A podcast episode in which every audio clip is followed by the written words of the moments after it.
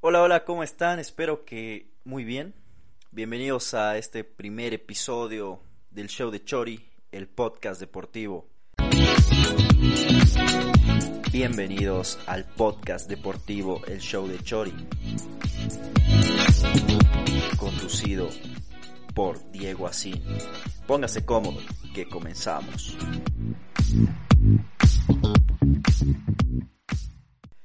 En este episodio estaremos hablando sobre dos equipos retro que lograron imponer su buen fútbol en sus distintas ligas. Hoy analizaremos al Barcelona de Pep Guardiola y también al Milan de Carlo Ancelotti.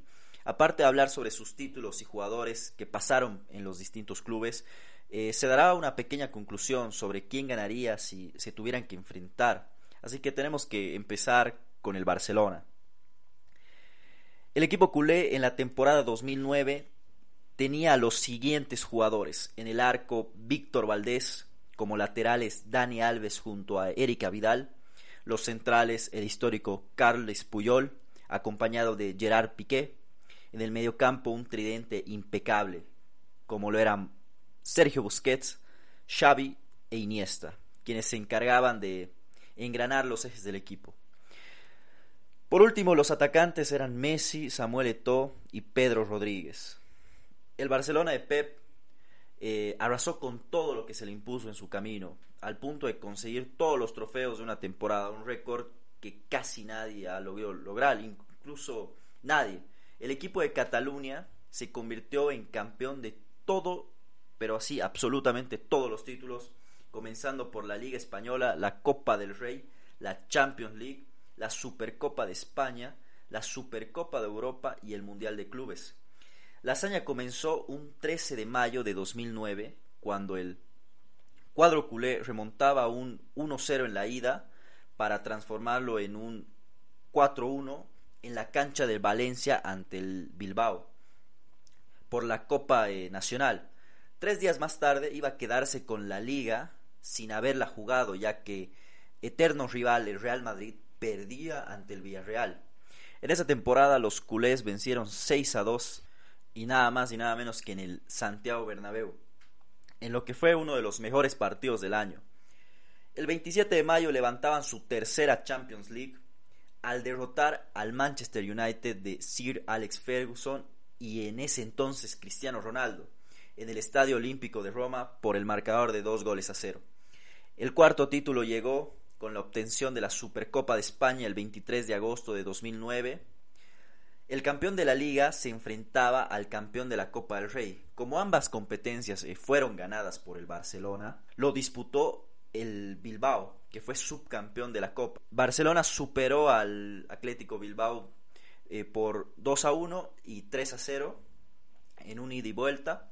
Cinco días después se medía ante el Shakhtar Donetsk, campeón de la Europa League. Fue un partido trabadísimo, donde se tuvo que definir por tiempo extra y el marcador final fue 1-0 para el Barcelona. Finalmente, eh, la última copa llegaría el 19 de diciembre de 2009 en Abu Dhabi. El Barcelona se imponía con un gol de pecho en la prórroga ante Estudiantes de La Plata y el marcador final iba a ser 2 a 1 para coronar una temporada perfecta con la obtención del Mundial de Clubes, un año mágico realmente y plagado de trofeos eh, que nadie nunca pudo conseguir en un mismo año. Definitivamente ese Barça era lo mejor que vimos en cuanto a fútbol e historia. Ahora, momento de hablar del Milan, pero antes un anuncio. Eres un amante del deporte, te gusta estar al tanto de toda la información nacional e internacional acerca del deporte, te invitamos a seguirnos en todas nuestras redes sociales. En Facebook estamos como Sol Amanecer Deportivo y en Instagram como SAT CBBABO. Síguenos para compartir esta locura llamada deporte. Llegó el momento de hablar de uno de los mejores equipos de la liga italiana, el Milan, que en la temporada 2003 formaba con los siguientes jugadores. En el arco el histórico Dida, los laterales eran Cafú junto con Stamp. La saga central la formaban los históricos Paolo Maldini y Alessandro Nesta. El mediocampo estaba formado por Gennaro Gattuso, Clarence Seedorf como mediocampistas ofensivos, estaban Andrea Pirlo y el mejor jugador de ese tiempo, Ricardo Kaká. Los atacantes eran Hernán Crespo y Shevchenko. La mayoría de los hinchas simpatizantes eh, tienen que hacer memoria realmente para recordar eh, los las mejores épocas del, de la institución y una de ellas fue la del 2003, en donde ganaron una Champions League, una Supercopa de Italia, Supercopa de Europa, el Scudetto de Italia y también la Copa Italiana. El primer título de este camino fue la Liga, el campeón del torneo fue el Milan que sumó 82 puntos y obtuvo así su título número 17, perdiendo solo dos partidos en total en toda la liga. La segunda fue la Copa de Italia, que fue Milan versus Roma. Era un partido que se jugaba eh, ida y vuelta en ese tiempo. La ida el Milan ganó por 4 a 1 y en la vuelta fue un empate 2 a 2. Así que el Milan pudo hacerse con ese título gracias a la victoria en la ida, la contundente victoria. La Champions League lo obtuvieron el 28 de mayo de 2003 en el estadio Old Trafford de Manchester, en Inglaterra. En ella se enfrentaron Milan y Juventus para definir al nuevo campeón.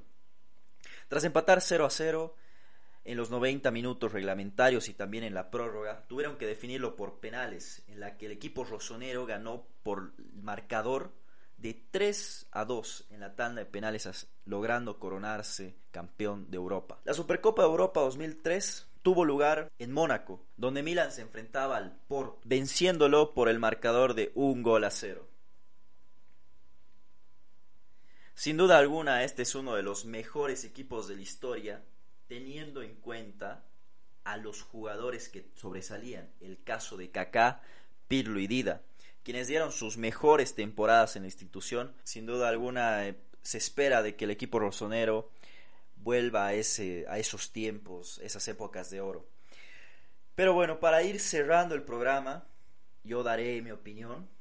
Es, ¿Qué pasaría si es que estos dos equipos se hubieran enfrentado? Pero no sin antes darles un anuncio. ¿Eres un amante del deporte? ¿Te gusta estar al tanto de toda la información nacional e internacional acerca del deporte? Te invitamos a seguirnos en todas nuestras redes sociales. En Facebook estamos como Sol Amanecer Deportivo y en Instagram como SAT CBBA Síguenos para compartir esta locura llamada deporte.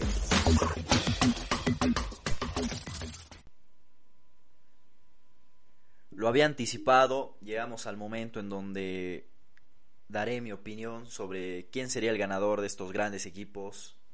Pero aclaro acá, esta es mi opinión personal, seguramente la suya será la más acertada.